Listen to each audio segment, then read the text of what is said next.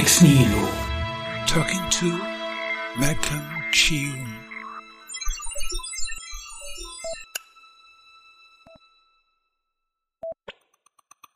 We have to occasionally admit that we belong to an older generation. Two boomers whose views of the world have been specifically shaped by our generational experiences. At least, that's what crossed Martin's mind when he read a young Swedish writer's text that considered if our present day cultural wars could possibly be the result of an educational glut of elites.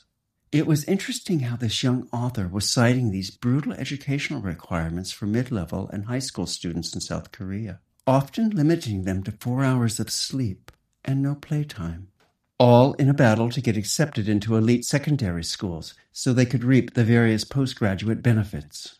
And what Martin found so interesting was Malcolm Kyeyune was referencing this American political scientist named James Burnham, who had written this influential work in 1941 titled The Managerial Revolution, all about the emergence of a post-World War II managerial class. One of the interesting things about this work starting in the mid 1940s is how it influenced George Orwell, particularly in his writing of 1984. Malcolm was noticing a similarity between Burnham's managerial class and the new woke elite that wasn't excelling so much in politics, but instead in a moral economy. And because this view allows a structural analysis of the present that doesn't dwell on cultural criticism, we're very pleased that Malcolm accepted our invitation. Hello, Malcolm. Um, before we start talking about moral economy, maybe you can tell us a bit about yourself. I'm really interested in how did you come about to this thinking that you do, and how did you get so politicized at such an early age? the way I got into this is, I guess you could call it kind of standard, being sort of an aimless teenager slash like young 20 something around the time of the great financial crisis. I had gotten into law school two years earlier, I think in 2006. I think, you know, as a middle class fail son, okay. have a natural tendency to fall into all of these political considerations and so on. I think that's usually how it's been throughout history. But I started out on the left. I didn't really fit in very well for the simple reason that the left back then, I think it's changed a bit now and not necessarily for the better. But the left in 2008 or 2009 or 2010 generally speaking, there was a huge elephant in the room, which was that the class composition of the left was completely different from the official sort of narrative about what the left was about. Everyone talked about workers' rights and unions and proletarian revolution and so on, but everyone was just sort of a middle class academic son and daughter of academics. And generally, if you made waves about this, that was kind of frowned upon. But what was really not okay was trying to sort of apply materialist analysis to this. So I essentially got cancelled from the left. How come? How did you get cancelled? For what?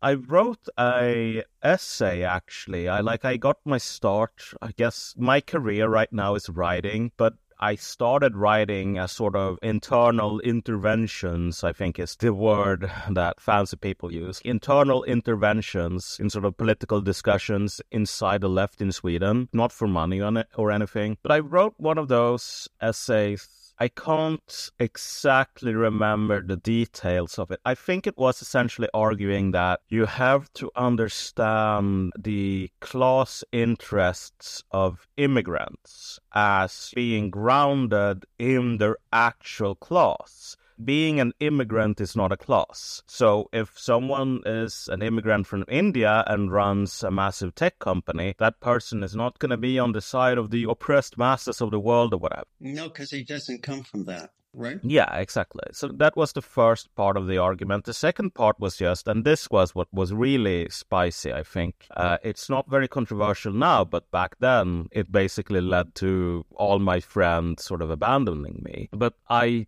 argued that being on social welfare, for example, that's a sort of material position. If you're on social welfare for like between finding work, maybe that doesn't imply very much.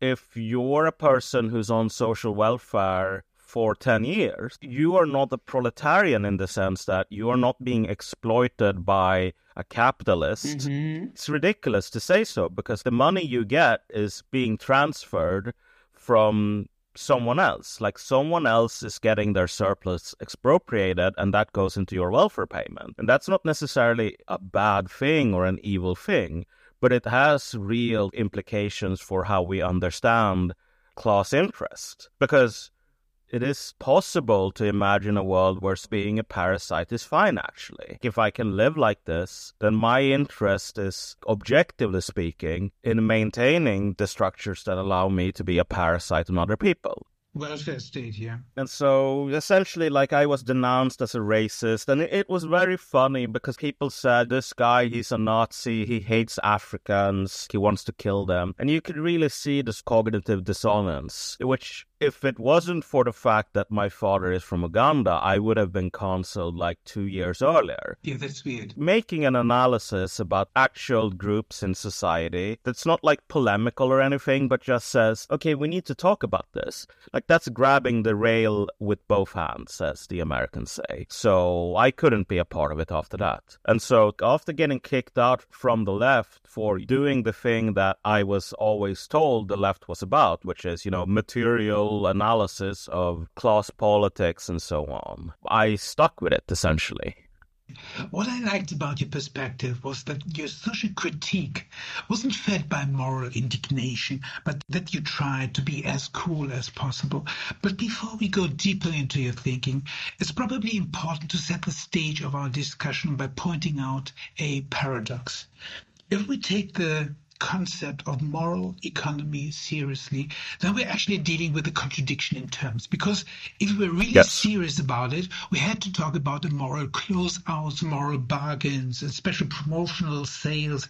then we'd also had to cover the luxury segment, luxury beliefs, and the like and did everything he could do uh, to separate morality and economy. So here's the double question. Pardon me for uh, double question. How did these spheres got mixed up? And what led you to consider moral economy as the decisive operating system of our day? I think you're basically framing my argument as being smarter and more possessing of a certain foresight than I would characterize my own writing. So thank you very much for that.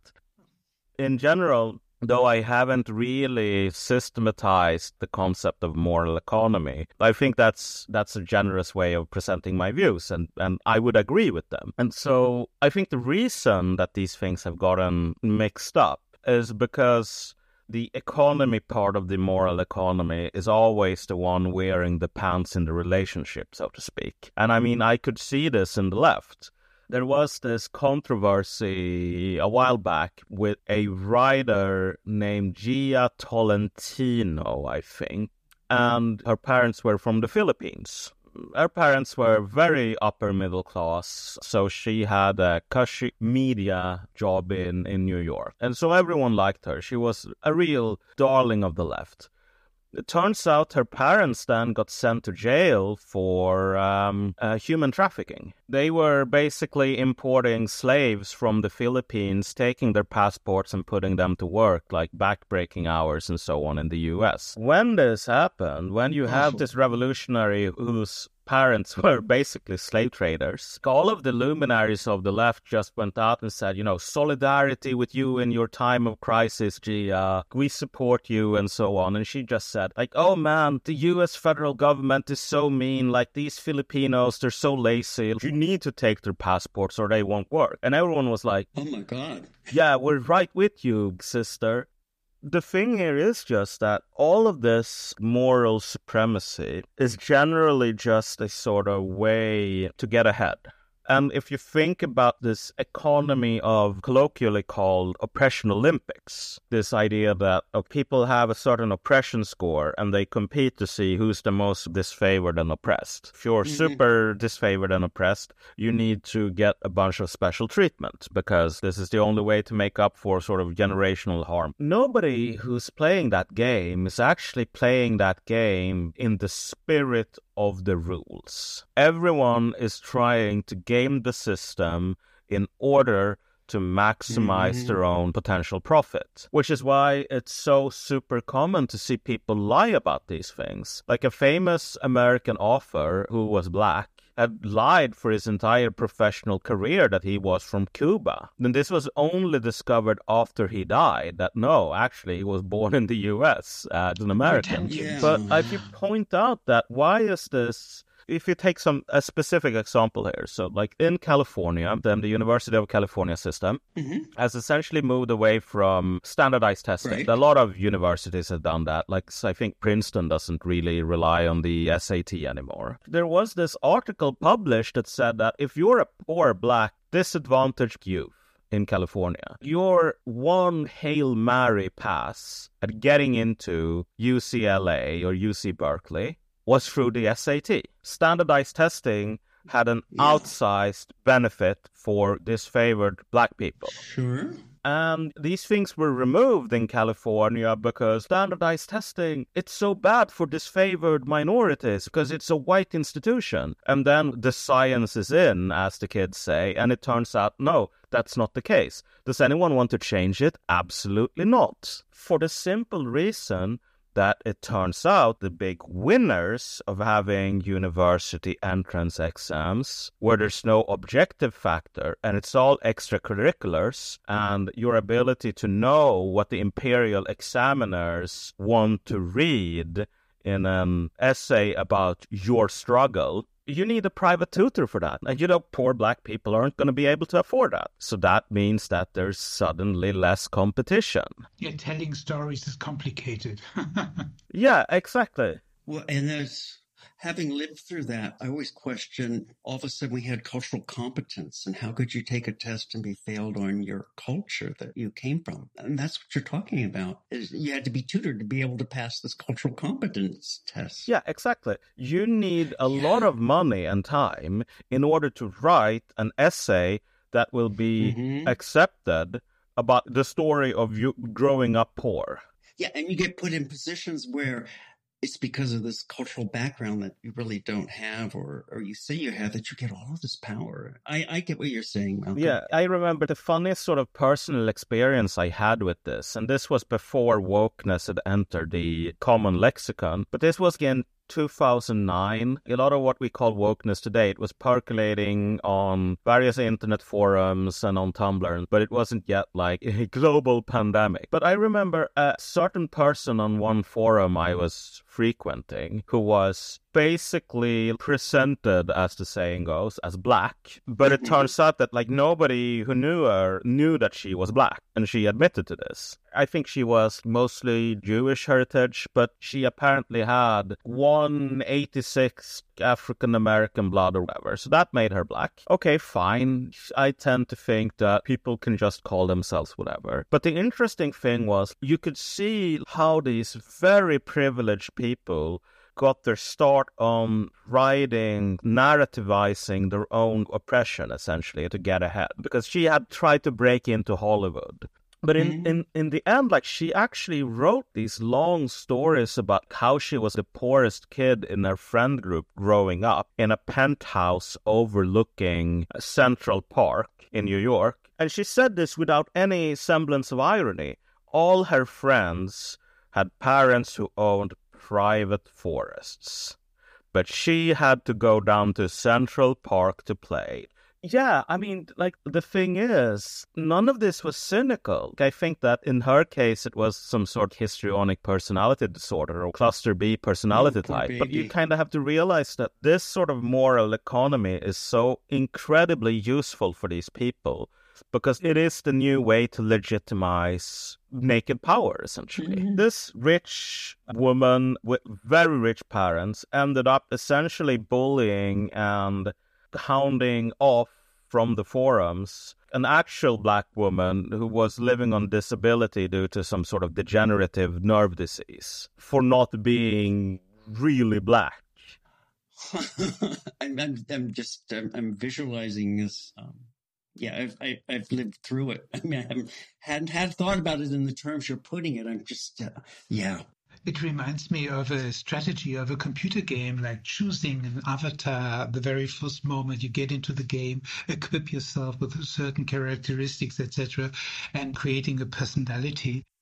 There's a generational side also to this, is it? In a sense, yes, but also I think that the impulses for this sort of thing is always there. It's just whether the society can absorb all of these sort of soy distant elites into some sort of elite positions because then they generally calm down and stop doing all of this crap. So, to take an example of that, my mom likes to tell me an anecdote about her high school when she was growing up, how the 70s were for a certain generation of of boomers. yeah, yeah, the two of Uh, us. yeah, I, I know a lot of people who become very wistful, like firmly on the right these days, uh, obviously. But when the seventies comes up, there's this tone of wistfulness in their in their voice. Oh, those were the days. Well, I mean, they weren't the days for everyone. My mom likes to tell this anecdote about how she had classmates who were getting into all of this Maoism, Leninism, blah blah blah, revolution, etc., etc., who were like discussing.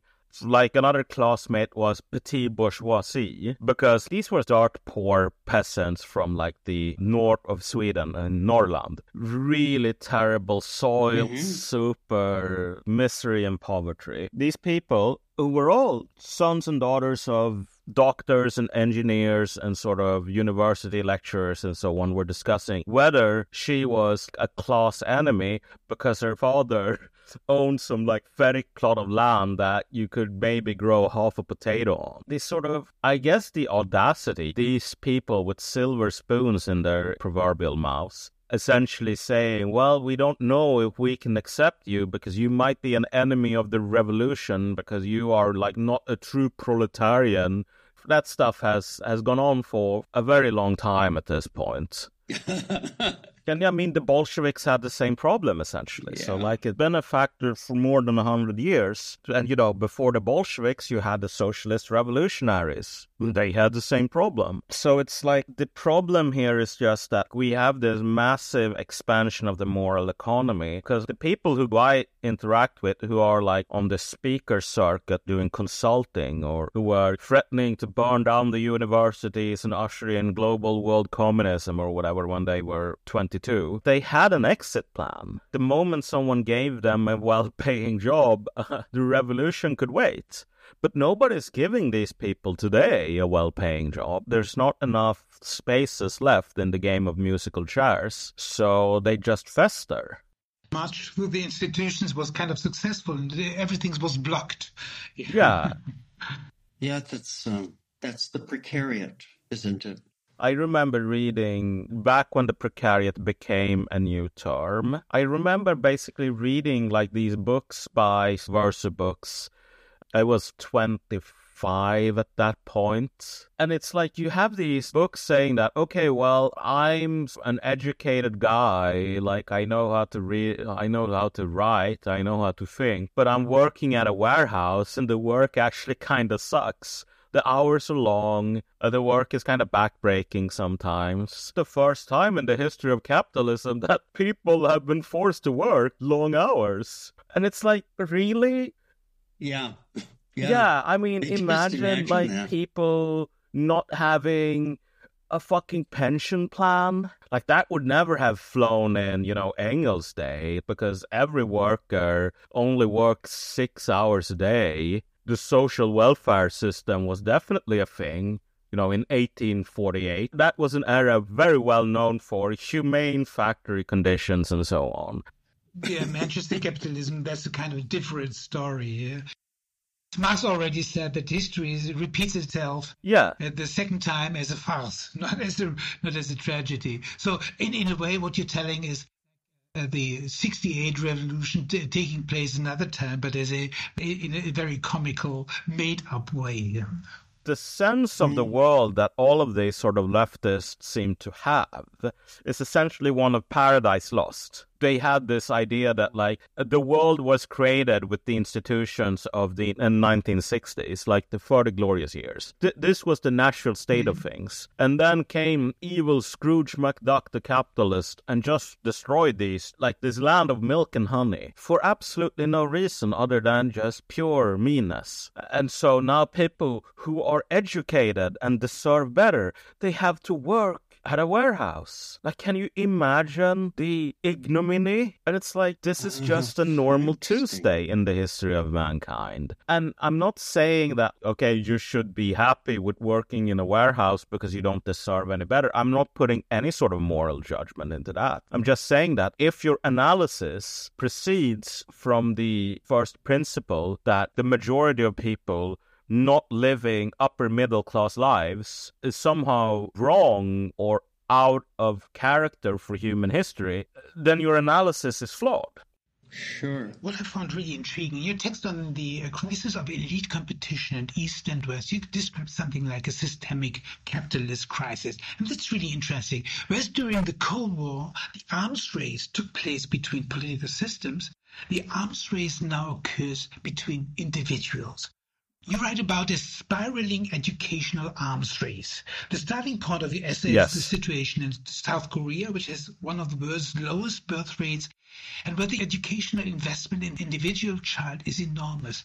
And there's such pressure to perform academically that there's a belief among young Koreans if they even sleep five hours yes. a night, they won't be able to get into a top school. If that's the case, what do you think are the reasons competition is becoming so increasingly fierce despite falling birth rates? I think you have to separate Korea and the US. the end of the day, I think this is all like the case of essentially industrial capitalism running into massive diminishing returns and also becoming more and more sluggish due to the increased costs of energy. Like at the zero level, this is the problem pretty much everywhere that growth in the human economy is a factor of the available amounts of energy.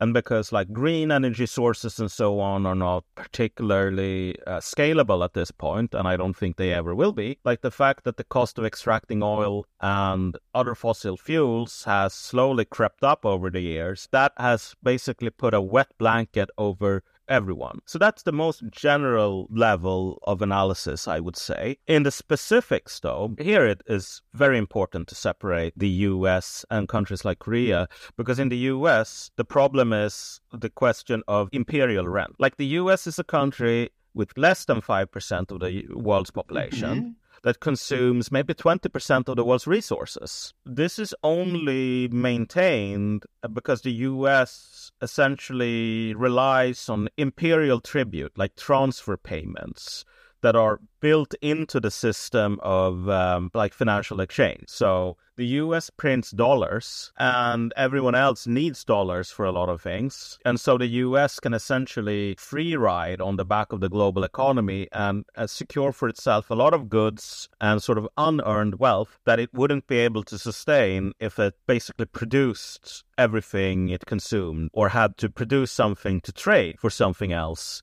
to consume. So if they wanted a, a flat screen TV from Korea, the US and American would have to build a toaster do barter. So what this system is clearly breaking down now. Mm-hmm. Like de-dollarization is all over the news. And in general, if you look at these imperial projects that are now rightly, I would say, reviled, like the quest to remake the Middle East and turn it all mm-hmm. into like Norway. There's a great article. I can't remember the name. Um, I think the author is named Jacob Siegel. Um, he wrote an article in American Affairs about like the war in Afghanistan and just what a massive jobs program it was for people with college education. Oh, sure. Like if you think about sort of the idea of the British Empire was this glorious thing because if you were like completely dissolute, like you could just go to India and become a middle manager in India and shoot some elephants and so on. Boss your work gang of 40 Indians around. And I see a lot of sort of nostalgia for that crap now with these overproduced elites. Oh, if only we could go back to the British Empire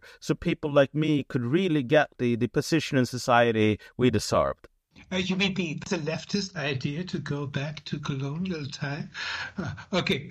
No, no, it's dissident right wing. But like a lot of these people transition seamlessly from the left wing to the dissident right wing. If you think about the people in Occupy Wall Street, half of them became white nationalists, the other half joined the DSA. And then, you know, they switched places a couple of times. So, like, the sort of social background of, of people, Richard Spencer, who is like this notorious, super scary fascist Nazi, like, he comes from the exact same background and he has friends with people who are on the radical left. Um, all of them are basically overproduced elites shopping around for the best ideology that's them sort of claim some sort of right to rule or a right for subsidy. To, to return to the original point here, um, the British Empire in its heyday, it really did allow this sort of surplus population to find employment elsewhere and sometimes fairly prosperous employment because, you know, it was built on dispossessing people in other parts of the world. Like that British middle manager or whatever in India uh, means that there won't be an Indian middle manager of Indians in the same position. If you export your own surplus elites or wannabe elites, you can get pretty far.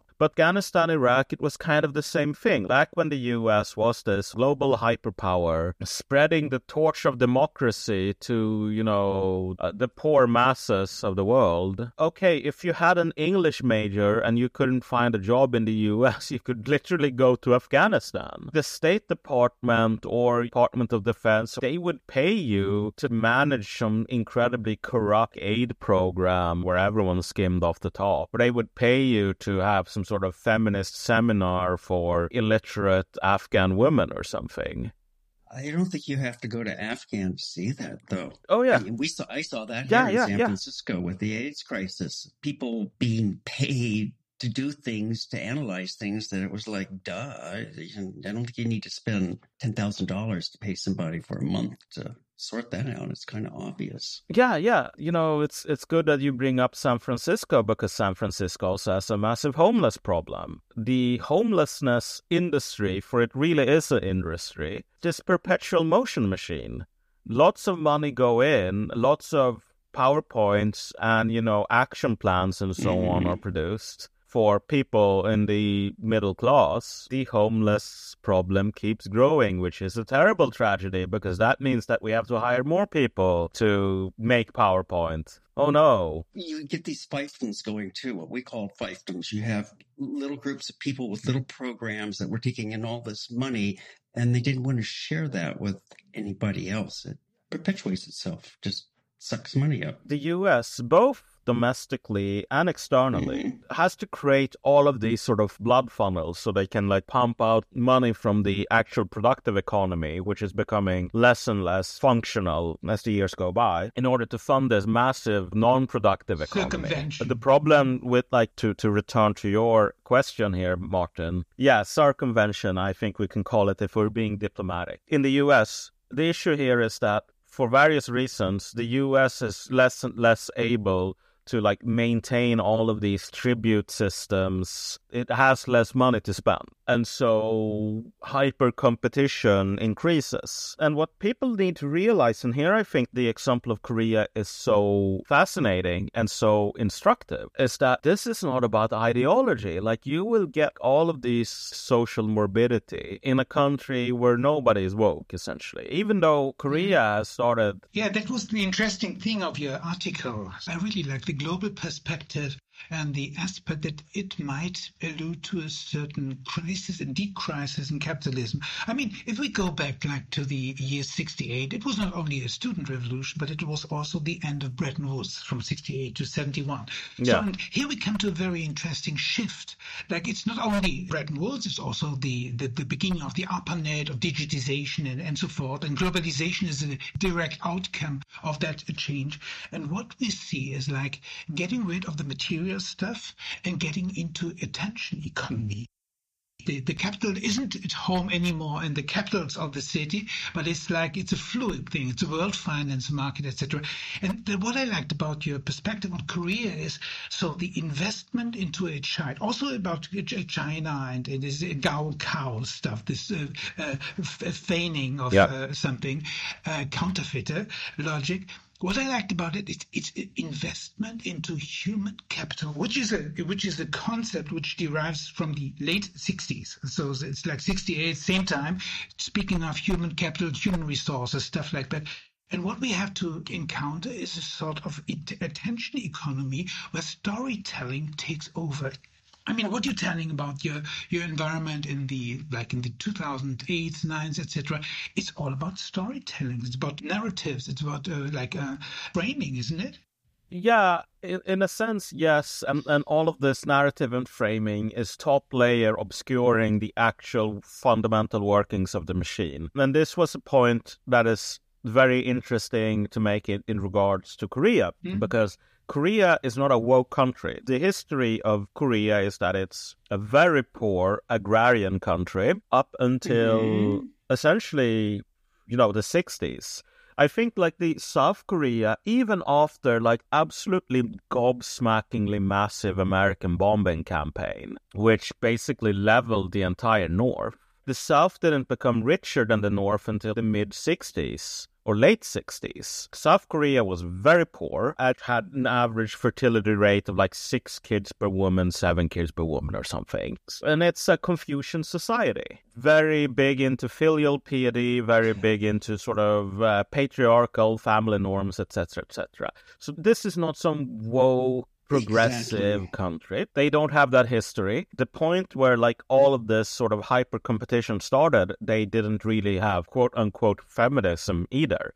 But, and this is the very interesting thing, South Korea now has developed like the most sort of poisonous, very odious, quote unquote feminist movement in the world. And you know, what do you mean by poisonous, Malcolm? What do you mean by that? I mean, in the sense that, like, when people on the right say, "Oh, you know, feminazis, these these are just crazy hags who are unreasonable," blah blah blah. Uh, someone with my background, I am very inclined to say uh, methinks the lady doth protest too much. Like, no, like all of these caricatures about feminists being crazy and irrational and so on, they're not true. 98% of the time, I would say. But the problem with the Korean quote unquote feminist movement is that, in, in some sense, it really is like the most ridiculous caricature fever dream. And it's so interesting why it sprung up when it has. Like, skipping all of this sort of suffragettes and second wave and third wave feminism and blah, blah, blah blah, going like to set the table here. The Korean feminist movement is basically a sort of parody of the incel movement, you could say, like in, in the US. And and so like this incel movement, mm-hmm. which isn't really a movement, it's more like a subculture. But if you really want to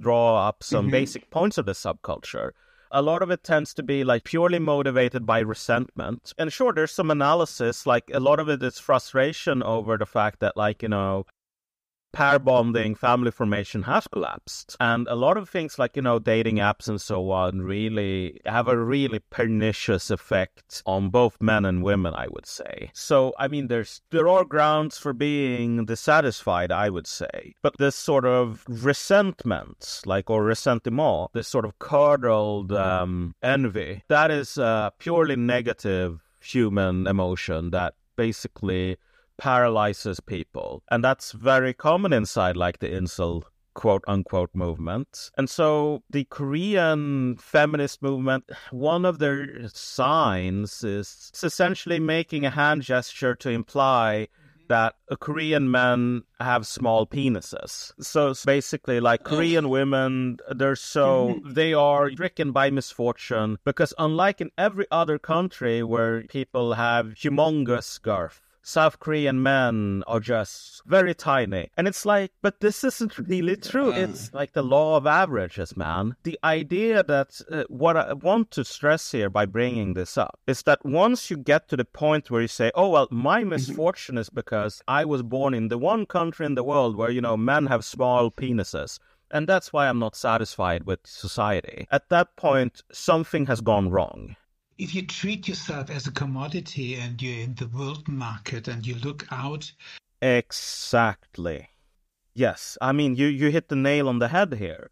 This feminism, which sort of sprang like Athena from the, the brow of Zeus after he had a headache, here in Sweden, if you think about mm-hmm. feminism, it's this 100 year project at least And you can go back and you can read the newspapers and from like the 40s and follow the, the debates in the 60s are kind of a natural outgrowth of the debate in the 50s and so on. But in Korea, you get this thing like being born like some sort of replicant that goes straight to essentially pure resentment politics, like gaming the system, talking about sexual marketplace value and stuff like that, like this sort of auto commodification, uh, leaning into it. And this is one of the most intriguing and interesting aspects. I was invited uh, by the Goethe Institute to lecture in uh, the University of Karachi and had a lot of Pakistani students, etc., in an arts department. But the funny thing is, they were uh, wearing veils and, and they had like breaks for the uh, for prayers, etc. But on the other hand, everybody had a smartphone and everybody was totally informed about like 3D, what you can do with programs, etc. And that was yep. kind of bizarre. So on the one hand, being confronted with the uh, with the high tech, and also these implicit logic of high tech, like being individualistic, and on the other hand, the the, the, the old customs. And what you tell about Korea, and I mean, the, the, the, historical case, the Meiji Revolution in Japan, like Japan being a medieval society till the mid 19th century, etc., until they found out that the other countries, like of, of the West, yeah. were totally superior in regards of technique. So what they did is just copied all that stuff and changed the fluid time into the me- mechanical time, etc. Yes. The mid- late 19th century and turned it to an industrial society super fast. But I mean, it's a cultural shock, and there's a certain violence in it. I mean, being confronted all of a sudden, being a backward society, being confronted all of a sudden with a superior technology, which has certain implications, like in Pakistan. Yes, and I think that for the Japanese, it might even be true that they have less connection to their own history than most people in the world. They are almost uh, uniquely discombobulated people because the breakup, this sort of discontinuation that was inherent in the Meiji Restoration was so intense. And all of this, when Japanese people talk about like ancient samurai, Bushido, blah, blah, blah, which people believe in. There was this funny uh, instance where a video game called Ghost of Tsushima was released by a Western studio. And it basically is about play as a quote unquote samurai during the first Mongol invasion of the island of Tsushima, uh, which is quite anachronistic. But the thing is, in the West, everyone was so incredibly pissed off about this because this is us cultural appropriation. Like Western studios can't make a game like this, and they had sort of historians consulting and so on. While everyone in Japan was like, "Damn, this is the most hmm. Japanese game I've ever played. This game is so damn Japanese. These people." They must have been infected with the spirit of Amaterasu or whatever. And it's like, if you think about something like the history of Bushido, it's essentially that you have the Meiji Restoration, and then you have Japanese scholars in the 20th mm. century who go, oh my god, like, look, there's all of these tales of knights and stuff in Europe. And that's like a part of their cultural heritage, like chivalry, tournaments. Wouldn't it be really, really cool if we could mm-hmm. say we had something like European Knight? And then they find some essentially a document proving that actually we had knights too and they were called samurai by like some really obscure third rate noble house a manual for rulers essentially. And a lot of houses essentially had the ruler and he will jot down some notes to his son like okay when you set tax policy don't tax the farmers too much or if you do uh, make sure you have an army to suppress the revolts like stuff like that. Practical advice and then, you know, the next ruler would add to it and so on. Like this was pretty famous in the later Hojo clan, for example. The Japanese find one of these documents and say, wow, we found it. We found the Rosetta Stone. Like, this is the ancient samurai yeah. code. And it's just like this practical guidebook that was observed even in that particular house, more in the breach than in the observance. And so they create this kind of synthetic history, like sort of backdating it basically like the Japanese essentially went through mm-hmm. one of the most fascinating like schizo theories about like um dinosaur fossils. You know, they were following actually the Prussian model. Friedrich List, he was one of the uh, locomotion engineers, and, and there was a prime minister in Japan who had a mustache like Bismarck, and Yes. just copying everything from Prussia. I, I just noted Yeah. that because you that you had this wonderful thing like the Prussian model, but in, in, in regards to uh, it was Yeah. kind of funny. Yeah. in terms of like their own understanding of history and and this is probably more true in Japan because in Korea I don't think anyone really has time to care about history people are working 16 17 hour academic work days for 7 days a week so not a lot of thought for time for historical introspection. In this country like Japan, where you sort of destroy the past to make way for modernity, the sort of stories about the past now are kind of reminiscent of how some creationists explain dinosaur fossils, which is that the world really was created 6,000 years ago, but to trick humans, God went back and he placed all of these dinosaur fossils in the ground to make humans think that history was older big computer game. than 6,000 years. And like a lot of these ancient samurai dramas and so on are just modern Japanese planting dinosaur bones essentially and then having other Japanese people find them. I mean, that's kind of, Bizarre. you know, Swedes. yeah, it's bizarre, but like it's what Yeah. all nationalist movements do. Like this happened in Germany, this happened in Sweden during the 19th century, most predominantly. That's basically Benedict Anderson's idea of the imagined community. So nationalism being a big mythomania about like, okay, that's interesting. But one of your surprising, really for, for me, very surprising insights has to do with rediscovering mm. the almost forgotten James Burnham, who proclaimed Yes. the managerial revolution in the 1940s. And this was right after Antonio Gramsci, with this Exactly. interregnum, painted a portrait of an in-between time where the old is dying and the new cannot be born. Or as George Orwell put it, capitalism is disappearing, but socialism is not replacing it. And that's the hour administrators arrive on the scene. Equipped with the technical expertise, they take the lead. And today we see something similar, only now the technocrats are being replaced by a moral elite. But because uh, too much of them, it's more of a precurrent than a radiant power. That's what we're talking about all the time. But this overproduction brings us back to the question of education. When competition becomes fiercer, then the hours of the counterfeiters arrive. And the pretenders in America and the gaokao in uh, China. So, going back to James Burnham, what led you to discover James Burnham?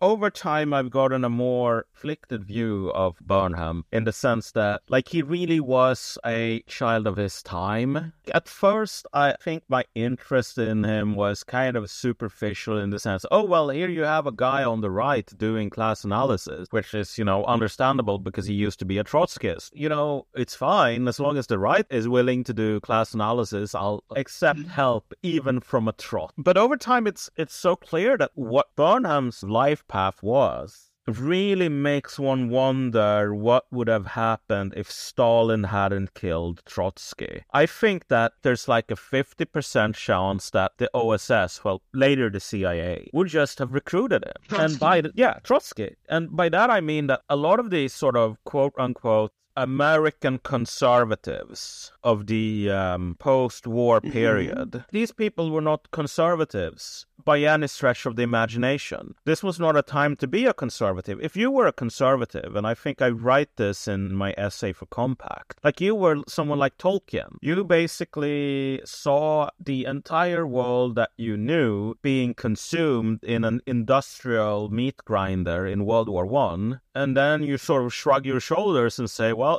know, there's no saving this crap," and then you you write a sort of wistful story about the old world being destroyed, even like in in Lord of the Rings, and like the March of Progress mm-hmm. and so on, and and it's like you know Saruman the many-colored, like he is the wave of the future. He's not great.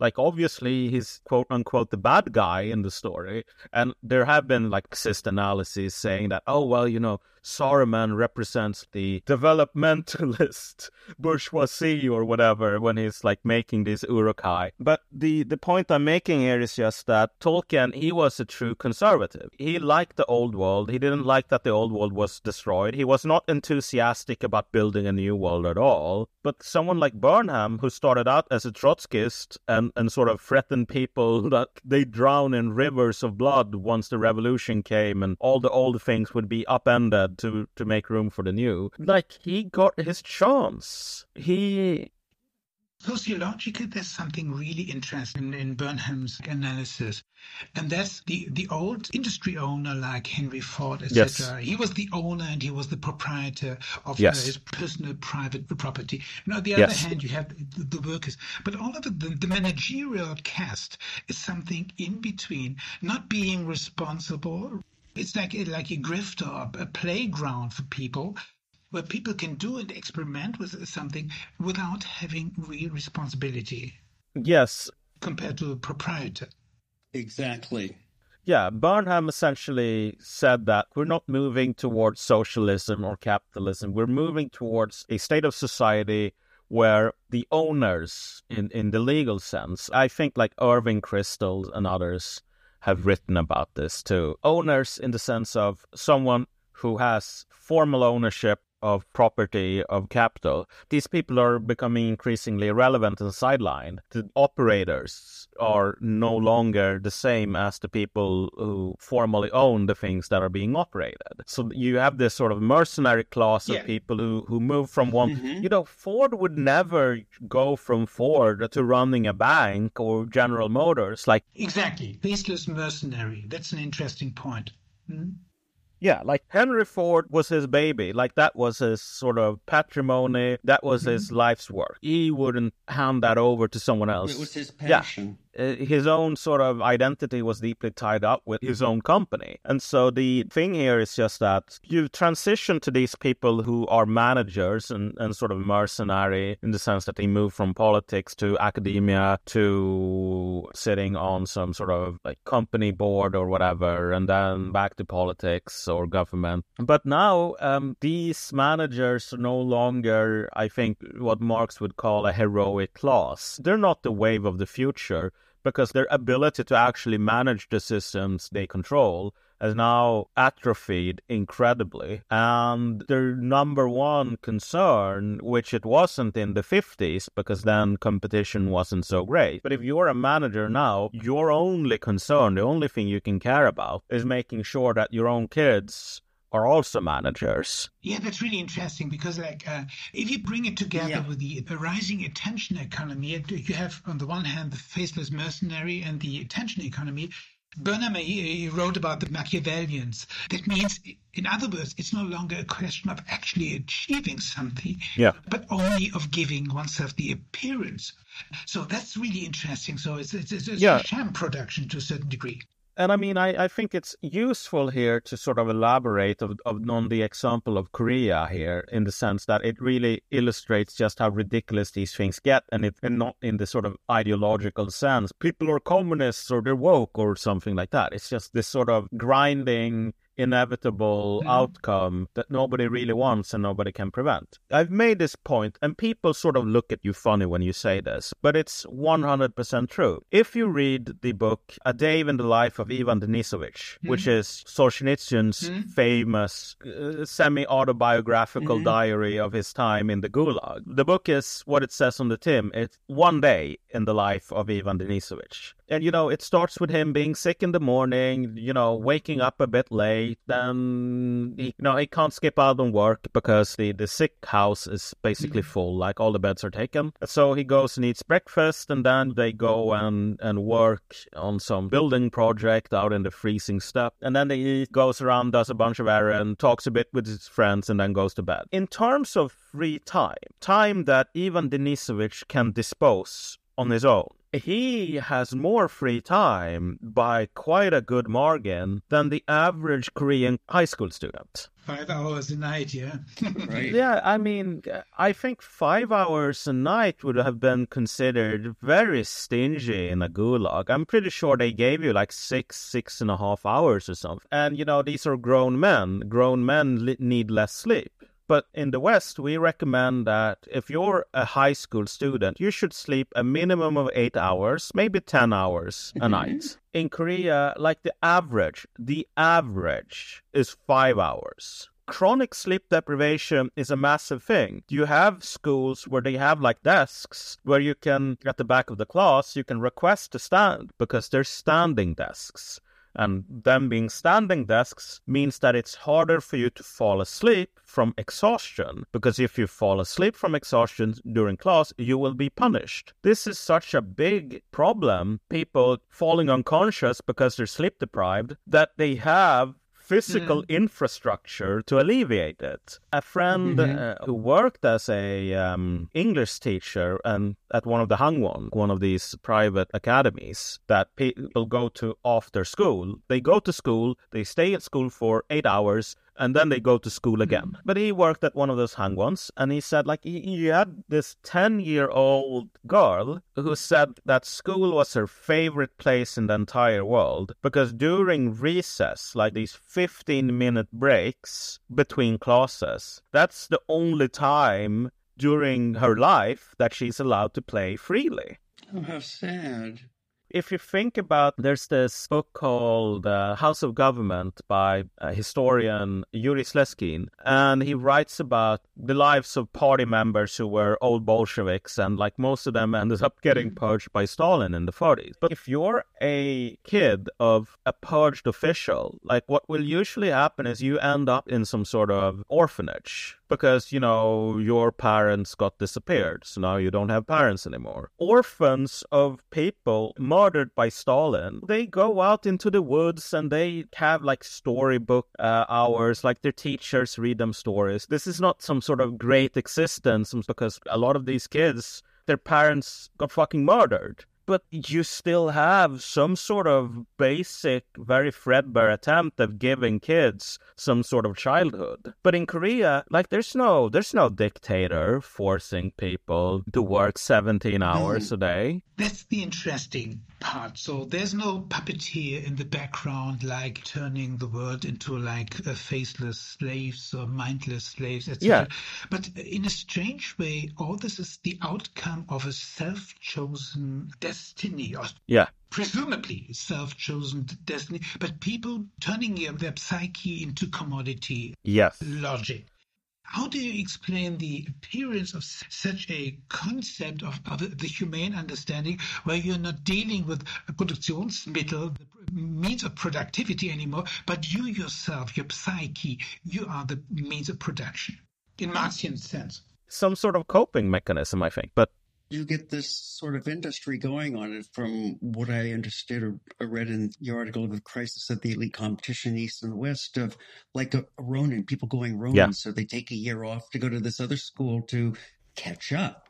It's like an industry yeah. that I'm hearing. Yeah. Uh, and, and you go through it so you become elitist and you don't have to work again. Japan gets a lot of bad press. Japan is basically some sort of low freeloader loafing paradise where people just walk like Snufkin in Moomin and just like play their harmonica all day compared to Hong Kong or um, like they have this fantastically high for Asia uh, rate of fertility rate of like 1.43 or something while Korea is down at mm. less than 0.8 yeah. which is a level probably not seen in human civilization at any point outside of like an ongoing massive famine where yeah the depopulation bomb as it's told is it? That just think about it because you need if nobody died you would need two people per you know two kids per couple. If nobody died before they had two kids themselves to to keep the population constant. Once you get down to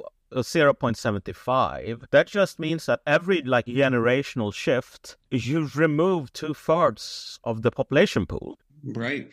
So you can't support industry you can't support culture.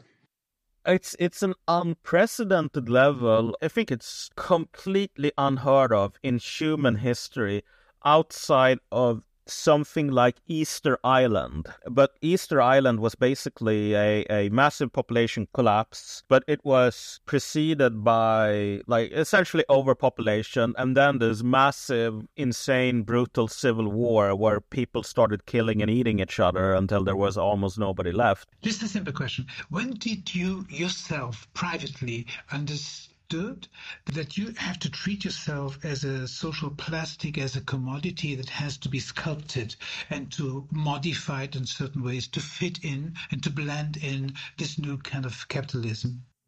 Uh, I mean, I don't know if I've ever really realized it in the sense that I'm not very good at it. I think that putting it in the way that you put it, I think it's only really an insight I've come to in the last couple of years, in the sense that, like, the examples of Korea really show. And again, Korean feminism has a sort of, I don't think it, I'm stealing it from the US. I think it's essentially convergent evolution here at play. But essentially, like, there's something very similar for both men and for women in the West where feminism in the 70s or in the 40s or in the 20s or whatever, uh, maybe this wasn't really true in practice, but everyone at least paid lip service and most genuinely believed it that the point of these emancipatory ideologies like feminism was to free people from commodification essentially. Human flourishing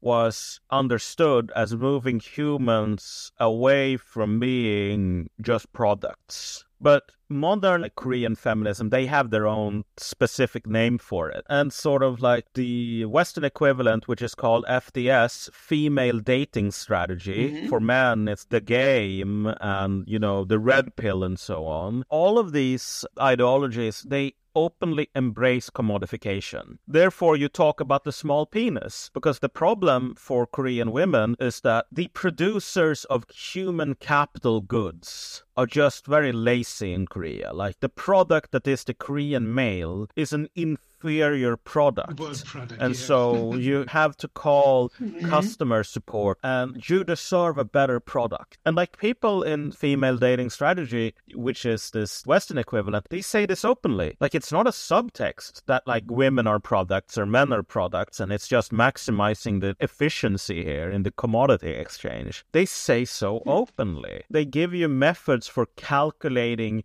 your actual market value and calculating the market value of whoever you meet.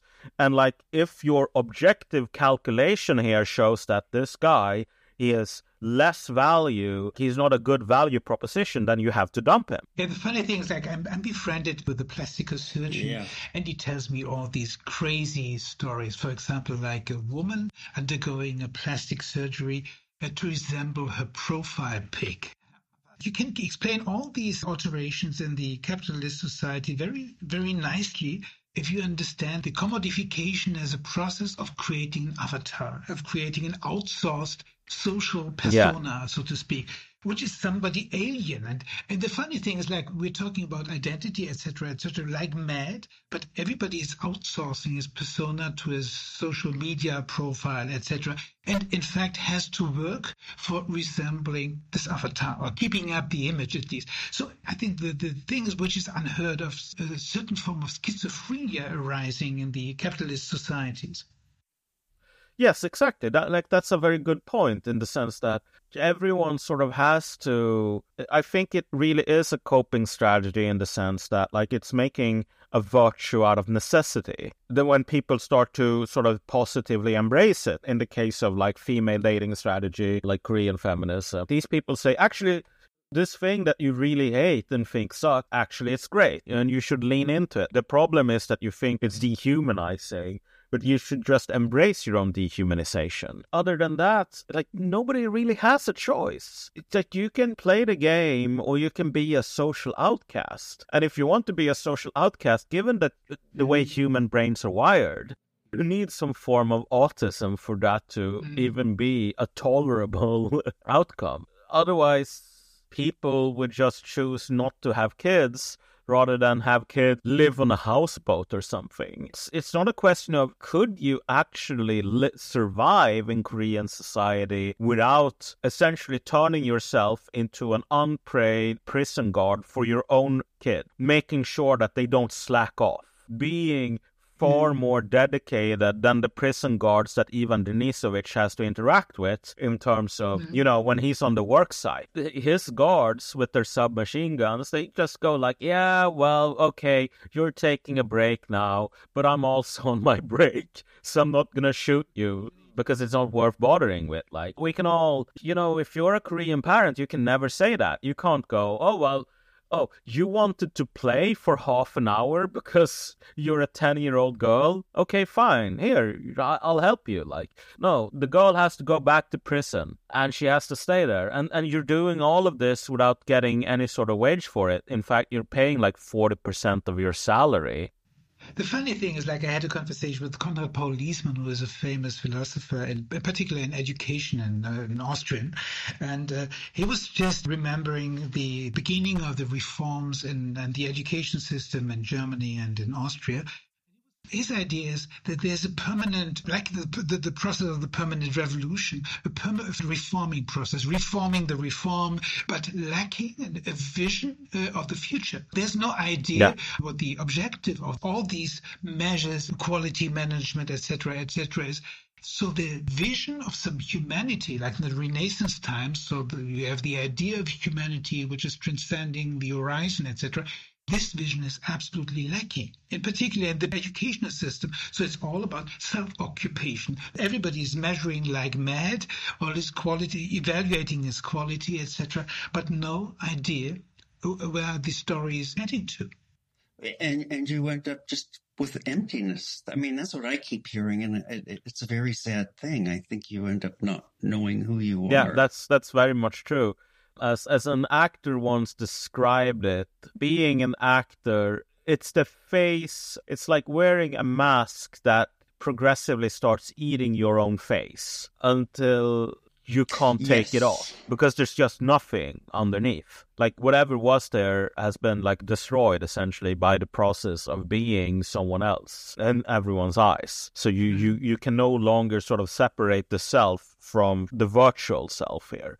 This, I think, is something that happens. I do. I have some friends now who are trans and they discovered it late in life. And it's so obvious that it's just this basic I it, like if you talk to a lot of these people, especially both men and women, I would say, there really is this mirage inherent in the experience of being a transsexual which is that you have some sort of knowledge of so you're a man let's say and you know you, you just feel sort of empty inside but there's this over the horizon the end of the rainbow you can have like privileged access to like the authentic experience of being a woman or whatever by wearing high heels or makeup. Mm-hmm. like it's all this paraphernalia. Subjectively that's not the case at all. In general, I would say that the experience of being a certain gender is all of the things that you don't think about. There's this funny sort of scene in one of Terry Pratchett's books where the character Magrat Garlick is sort of marrying up, like, and she's very concerned about the, the proper mm. noble etiquette. So she frets and she frets and she frets about where to put the forks and the spoons and so on, and what will people think about this. And so this her mentor, which is this wise old witch, just like shrugs at the silliness of it all because she's been alive for like 90 years and she's met a lot of very, very high up nobles. And she knows that, like, if you're a high up noble, your attitude regarding, you know, dinner is leave it on the floor, the dogs will mm-hmm. eat it. That's how she understands the attitude of actual nobles. So if you're the striver, you go, oh man, like, so how do we set up this supper? Like, oh, people will talk. If you're born into this stuff, if you have a piece of food you don't like, you just throw it on the floor because you have dogs or servants, the food just disappears.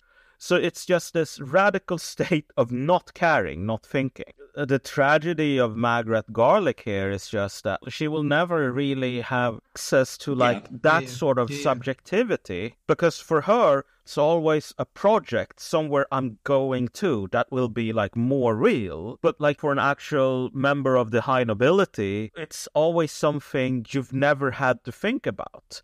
Like, you know, servants think about what happens to food that falls on the floor because they have to clean it up. Identity is something subconscious, and a fabricated identity is in contradiction in terms to a certain degree. Doesn't make sense. But, I mean, but everyone is looking for one now. Yeah, sure, sure, sure. Christopher Lasch, he wrote in his Culture of Narcissism in the early 70s, etc. A wonderful, a wonderful remark he made that people have a sparsely populated interior life. Yeah, yeah like the borderline of narcissism problem, a sparsely uh, yeah. populated interior life. So they embrace a phantasm, a, a, double phantasm. That's the, the identity, which is like godlike, deity, etc. But on the other hand, it's like the punishing God, which punishes all your enemies. And that's a very strange concept, but we, we see it in, in, in everyday life now people with a sparsely populated interior life embracing some phantasms which come out of novels, etc. Like this story, How to uh, Marry Up into Nobility, etc. Yeah. You marry into a phantasm, in, in, in fact. Yeah, exactly. In that case, it's more understandable in the sense that the character is not necessarily trying to build up a, a, new subjectivity that will somehow give her meaning. Like she's trying to not be laughed mm-hmm. at by like other nobles, essentially. But today, like fitting in, not like sort of embarrassing herself. But today, like object of the quest for a lot of people is just literally to create a better themselves. Like it's to put on a mask and then hoping that the mask will eat the face because the face was never there in the first place, or so they think. The face is insufficient. So you put on a mask and hope it like consumes you, so you will be the mask instead, because the mask is more sure. solid than the face. Everyone is just disappointed by this. Like mm. I think a few people who are helped, and in some cases a great deal, I think that these people might even have been the majority of people doing sort of gender reconstruction surgery and so on, like transitioning in the 80s. But today, with like the social contagion, I think mm-hmm. that the mm-hmm. majority, they really, really hope that at the end of the rainbow will be a pot of gold, or at least like a radically altered subjectivity that will be nice people forget about the fact that the original meaning of character is the printing press took coins in the Greek polis, so to stamp the coins. Yep. So in fact, it's about stamping money to a certain degree, the character. It's a very social thing. It's nothing that you yeah. own. Yeah, it's what, yeah. what's exchangeable what people often discover, and, and then there's really no going back. They've wrecked their lives and their bodies. It's just that. Uh, actually, no, like you don't get access to some sort of new magical subjectivity. You're just the same person, essentially. You just have new sort of elements to the subjectivity which might not be particularly nice. I don't know, like bone brittleness or whatever from taking hormones. Mm. Okay, that's another part of just being you now. But is it a good part? Probably not. And so really is interesting how there are a lot of conspiratorial and, and I'm getting frankly kind of sick of it. All of these people on the right to have these insane conspiratorial views of they're turning children trans because they have a plot to destroy us mm-hmm. all because they're communists. And it's like, no, no, this is a dysfunction that is internal to our society yeah. today and it's not even a very mm. there's no there's no telos there's no direction there's no I am using this method of social control in order to achieve X. No, I mean, this is a reaction, I think, to the sort of collapse of meaning and the collapse mm. of the managerial cost to actually be able to manage things. Yeah, I'm thinking about this mask thing and I'm thinking about Sweden and I'm thinking about America. And for us, Sweden's always been considered this kind of model country of, social justice. And you've got your equality, your state run healthcare system, this word, which I don't know if I can say it right, of Hygge, where life is comfortable. Hygge. So, but it sounds like in 2015 that changed how would you describe the development to an American like me who looks at Sweden so covetously as like the gold standard? It's like a mask that we want to put on to become like you, but it doesn't sound like we really want to I think that. it's an interesting question. I would say that in some cases things changed, in some cases they did not. I mean, in general, the actual change people have experienced is okay, there's more criminality now than there was 10 years ago Uh, that's true for most places in the West. It's, it's, more true in Sweden due to migration, the effects of which aren't exactly rocket science. Yeah, like the waiting times for surgeries and so on are longer. My mom got her surgery after not waiting too long for like a spine issue. It's, it's not a light switch that's flipped on or off here. And what happened in 2015 was just this sort of social psychosis, this massive moral panic, triggered, I think, by like a lot of moral panics. If you think about this American moral panic about uh, uh tunnels underneath cities, satanic child sacrifice, and so mm-hmm. on. Yeah, yeah, yeah. The kindergarten in Manhattan Beach in the in the 80s. Yeah the common theory about this is just that like American sort of culture was under a lot of unrecognized stress due to changing patterns of work.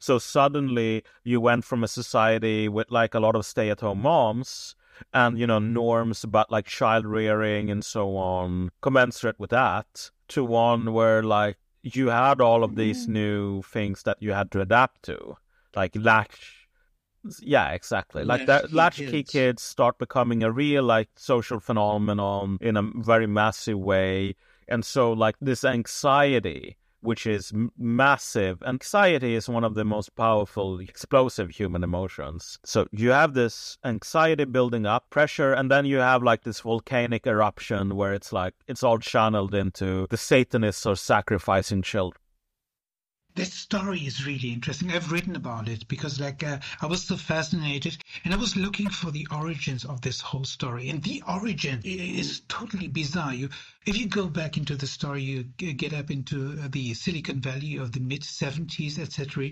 The digitization creates some anxiety in society. The first victims of this moral panics were, in fact, programmers, and the idea was that programmers would be incestuous with their kids, etc. Yeah, these programmers were confronted confronted with the choice either you go into jail, etc., or you undergo a social social training, etc. And everybody yeah. gave in, so and underwent a social yeah. training there was an industry uh, arising, uh, all of child abuse, etc., out of nothing, out of the blue. Yeah, and this is the dynamic of the witch burnings as well. The thing is, there's like a lot of romanticization. We are the daughters of the witches you didn't burn. People try to identify themselves with them or whatever. Survivors, European witch trials. But like in reality, witch trials were something we would recognize as quote unquote cancellations today. I remember reading a letter that was smuggled out of prison for one person who got burned as a, as a warlock. So it wasn't just women, number one, but like you know, he smuggled out his letter, and at that point, writing was quite painful for him because he had lost all of his fingernails. But he managed to do it because he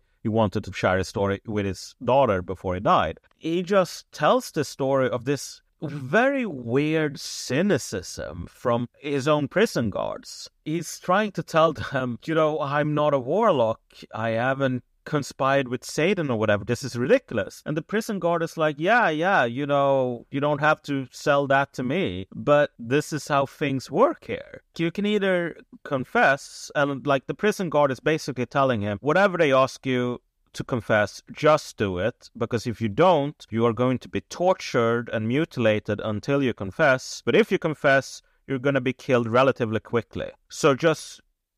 Yeah, yeah exactly. It's just this fucking machine. Yes everyone kind of realizes it on some level. These are these killing machines triggered by some sort of massive source of anxiety. And generally speaking, the people in charge of the machine end up dying under violent circumstances a decade later or whatever, when people come to collect the.